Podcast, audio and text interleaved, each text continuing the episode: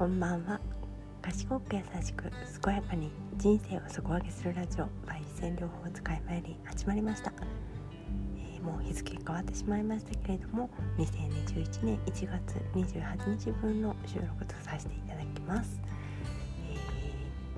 ー、今日はですね月が本当に綺麗でしたね。見ましたか、えー、もうあと数時間で満月を迎えるお月様なんですけれども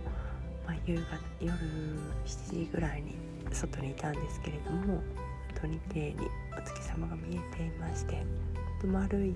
美しい月を見ると本当に気持ちも目もね丸くなって浄化されるなって感じました、今日はというか今はですねすごく外があの風や雨なのかなんかすごい嵐のような音がしてますけれどもまた寒くなるみたいですね。気をつけてお過ごしください、えー、今日はですね、えー、ふと思い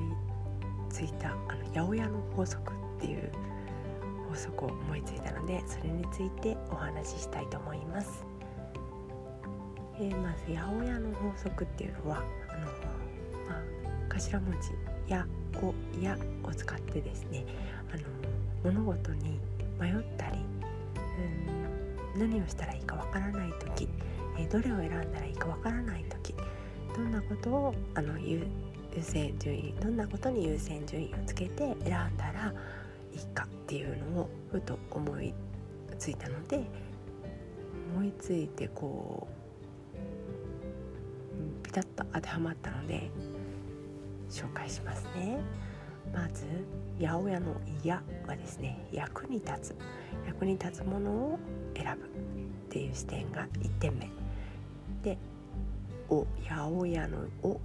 2点目ですね。面白いことっていうのが2点目。八百屋の3あ違う違う。八百屋の「や」や。八百屋の「や」3点目の「や」はですね優しいこと。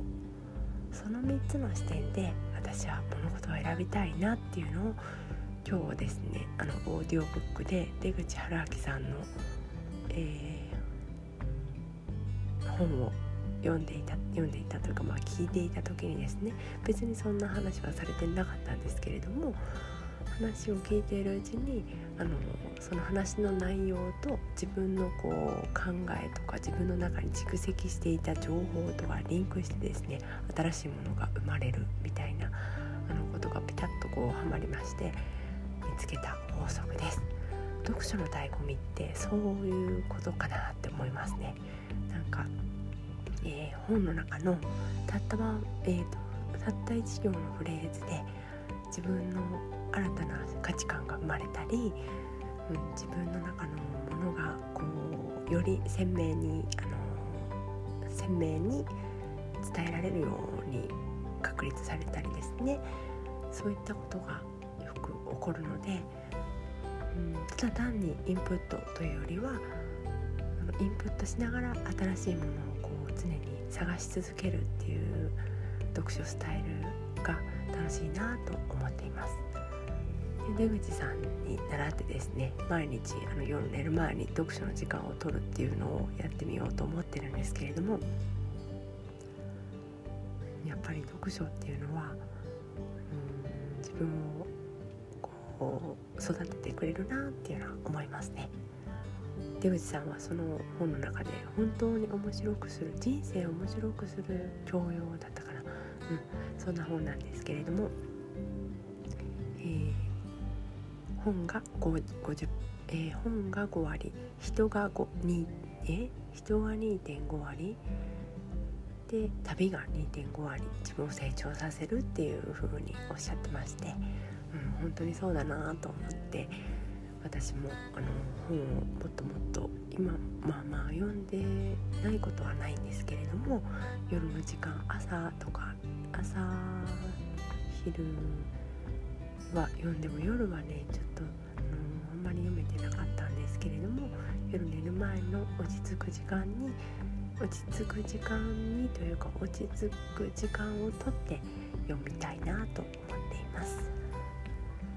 すごくやっぱり本って毎日毎日こう新しい発見があってそこから出てくる考えをこういったところで出すことで、うん、自分を整理できて面白いなって思います。はい、皆さんもよかったら八百屋の法則思い出して迷った時は使ってみてください。それではおやすみなさい。また明日。バイバイ。